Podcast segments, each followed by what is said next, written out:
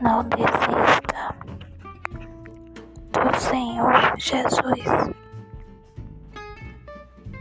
Porque, assim como tem escrito na Bíblia, em Jeremias 31,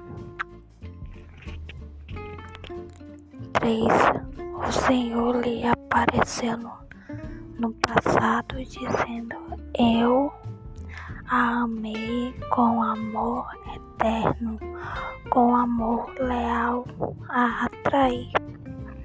Então, não desista do amor de Cristo por você. Então, ame a Ele.